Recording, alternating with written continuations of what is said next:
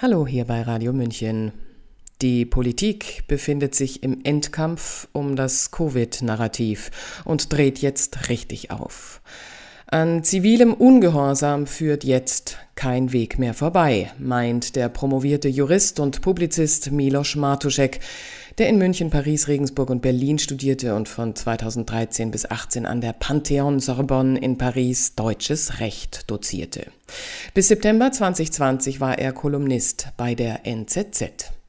Hier bei Radio München hören Sie jetzt seinen Essay Wenn Widerstand zur Pflicht wird, gelesen von Sabrina Khalil. Machiavelli empfahl dem strategisch vorgehenden Herrscher, die Grausamkeiten am besten gleich zu Beginn seiner Herrschaft zu begehen. Doch Demokratien kennen noch einen besseren Zeitpunkt. Die bald aus dem Amt scheidende Bundeskanzlerin Merkel könnte die wohl größte Grausamkeit ihrer Amtszeit quasi geschäftsführend begehen, in der Zombie-Phase ihrer Herrschaft. Soeben kündigte sie an, für die ungeimpften werde es bald noch ungemütlicher, was kann das eigentlich noch heißen? Ausgangssperren und Lockdowns für ungeimpfte? Die Kennzeichnung ungeimpfter? Was auch immer es ist, es dürfte die Vollendung der Quasi-Ghettoisierung im Impf-Apartheidsstaat sein. In Orwells 1984 war alles außer Arbeiten verboten. Mit 2G am Arbeitsplatz oder einer de facto Impfpflicht durch 3G bei täglich kostenpflichtigen Tests ist man von der Vorstellungswelt Orwells nicht mehr weit entfernt. Jetzt kommt die staatliche Verzweiflungsgrausamkeit. Wir nähern uns dem Gipfel des Wahnsinns der Pandemiebekämpfungspolitik. Das Corona-Narrativ von der größten Pandemie seit 100 Jahren, für die inzwischen die Gruppe der Ungeimpften verantwortlich gemacht werden soll, bröckelt immer schneller.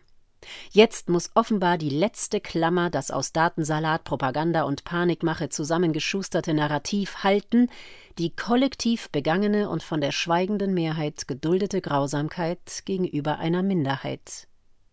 Aus Sicht der Politik ist das allzu verständlich. Ihr fliegt nämlich gerade alles um die Ohren, was noch irgendetwas mit Logik zu tun hat.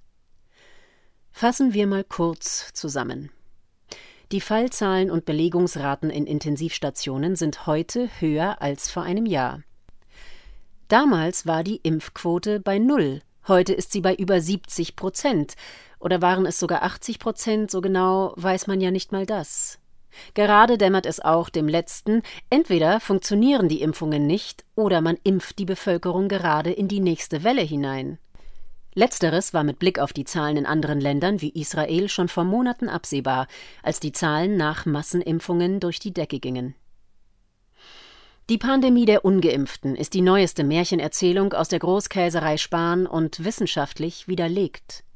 Sie ist Regierungspropaganda von der schäbigsten Sorte und nur der letzte Sargnagel in die Truhe der Restglaubwürdigkeit einer entrückten politischen Klasse. Es ist unfassbar. Man kopiert doch tatsächlich eins zu eins und unverhohlen die Kommunikationsstrategie der Sowjets unter Stalin. Dort war auch nie die Planung der ideologisch über allen materiellen Dingen schwebenden Politikerkaste für Missstände wie Versorgungsengpässe verantwortlich, sondern Saboteure wie übertrieben die Panikzahlen sind und waren, zeigte vor kurzem das Magazin Multipolar bei der Durchforstung von Abrechnungsdaten der Krankenkassen. Demnach war nur rund die Hälfte der offiziell wegen Corona behandelten Patienten primär wegen Corona im Krankenhaus. Doch das ist noch nicht alles. Zitat Die Abrechnungsdaten fördern noch weitere brisante Erkenntnisse zutage. So stieg im Vergleich zu 2019 die Zahl der intensivmedizinisch behandelten Fälle abseits von akuten Atemwegserkrankungen, insbesondere Schlaganfälle, Krebserkrankungen und Herzinfarkte, nach dem ersten Lockdown ungewöhnlich stark an. Dies deutet auf die Folgen verschobener Behandlungen und verzögerter Vorsorgeuntersuchungen wegen des ersten Lockdowns hin. Zitat Ende. Soeben liegte ein Whistleblower in der angesehenen Fachzeitschrift British Medical Journal (BMJ), wie dreist Pfizer Covid-Studien verfälschte. Nicht einmal für eine ordnungsgemäße Temperatur bei der Lagerung der verwendeten Vakzine sorgte man demnach. Man kann es nicht mehr anders nennen. Die Pharmaindustrie hat die Bevölkerung mit Hilfe der Politik und der Medien als Geisel genommen und zu Versuchskaninchen gemacht. Aber was will man von einer pharmahörigen Medienindustrie schon an Kritik erwarten? Die Pandemieerzählung lebte bisher von einem Kernkadavergehorsam regierungstreuer Influencer. Dass diese Wagenburg jetzt bricht, ist der eigentliche Supergau für die Regierung und wohl der Grund dafür, dass nun der Ton verschärft und das Tempo angezogen wird. Die öffentliche Maßregelung und quasi Hinrichtung von Fußballer und Impfzögerer Joshua Kimmich sollte ein Warnschuss an weitere prominente Kritiker sein, das Narrativ nicht in Frage zu stellen. Kimmich ist Mitinitiator der Aktion We Kick Corona und war sogar im Panikpapier des BMI erwähnt. Der Schuss ging gründlich nach hinten los. Sogar Richard David Precht sprang Kimmich bei, verurteilte die Hetzjagd auf ihn und nannte die mRNA-Impfungen in einem Podcast mit Markus Lanz Gentechnik. Er verwies wie Kimmich auf fehlende Langzeitstudien und sprach sich gegen eine Impfung von Kindern mit den Covid-Vakzinen aus. Diese Kehrtwende macht stutzig. Precht hatte sich doch zuletzt in seinem Buch Über die Pflicht für eine Gehorsamspflicht des Bürgers gegenüber dem Fürsorgestaat ausgesprochen und damit selbst viele vor den Kopf gestoßen. Jetzt wird auch er medial für die Abkehr von der Regierungstreue auf beleidigende Weise gemaßregelt, ja demontiert.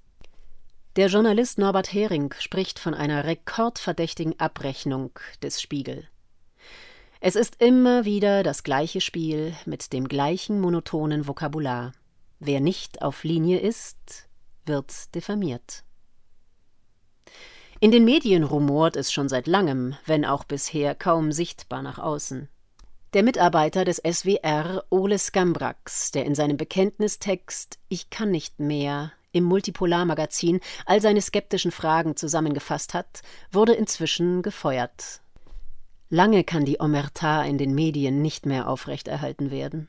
Jedem ist spätestens jetzt bewusst, dass man sich einer Maschinerie von systemischer Desinformation zu Lasten des Bürgers angedient hat.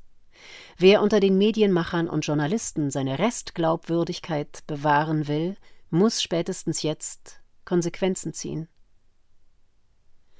Jetzt wird Widerstand zur Pflicht. Zitat wo Unrecht zu Recht wird, wird Widerstand zur Pflicht. Zitat Ende, soll Bertolt Brecht gesagt haben. Die Pandemie wird wohl erst aufhören, wenn die Angst vor der totalitären Gesundheitsdiktatur, die schon längst unterschwellig und immer deutlicher Programm ist, größer ist als die Angst vor dem Virus oder die Angst vor persönlichen Nachteilen. Für Widerstand gegen Unrecht, auch gegen legales Unrecht, braucht es keine Sondererlaubnis. Sobald der Staat anfängt, sich tyrannisch zu verhalten, ist das Band der demokratischen Grundloyalität durchschnitten. Tyrannei ist einfach zu erkennen, meinte zuletzt der rumänische EU-Parlamentarier Christian Terhesch in einer sehenswert erbosten Rede mit Hinblick auf die geschwärzten Verträge der EU-Kommission mit den Impfstoffherstellern. Zitat Wenn die Regierung alles über dich weiß, ist es Tyrannei. Wenn du alles über die Regierung weißt, ist es Demokratie. Zitat Ende. Schauen Sie sich diese denkwürdige Rede aus dem Innern des Europaparlaments an. Wir sind bereits viel mehr, als wir denken. Der Staat ist dem Einzelnen nicht übergeordnet, er ergibt sich durch die Summe der Individuen. Sobald er das Individuum brechen will, um sich in Gänze zu erhalten, begeht er Verrat an der Ursprungsidee des Staates. Er bricht den Gesellschaftsvertrag und verrät den einzigen Vertragspartner, den Bürger. Für die obrigkeitshörigen Deutschen haben unsere Verfassungsväter mit Artikel 20 Absatz 4 des Grundgesetzes für diesen Fall des notwendigen Widerstands eine eigene Norm geschaffen, zu der es bisher keinerlei Rechtsprechung gibt. Wäre nicht jetzt der geeignete Zeitpunkt dafür, diese Norm mit Leben zu füllen? Mit welchem Recht will der Staat von seinen drangsalierten, belogenen und mit experimentellen Impfstoffen übertölpelten Bürgern eigentlich noch Steuern erheben?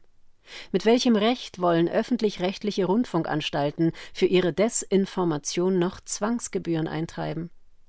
Wäre es nicht jetzt an der Zeit, die Grenzen des gesetzlichen und außergesetzlichen Notstandsrechts des Bürgers gegen den Staat auszutesten? Was muss denn noch alles geschehen? Intelligenter Widerstand fängt damit an, bei all dem nicht mitzumachen und dies deutlich sichtbar zu machen und zu dokumentieren.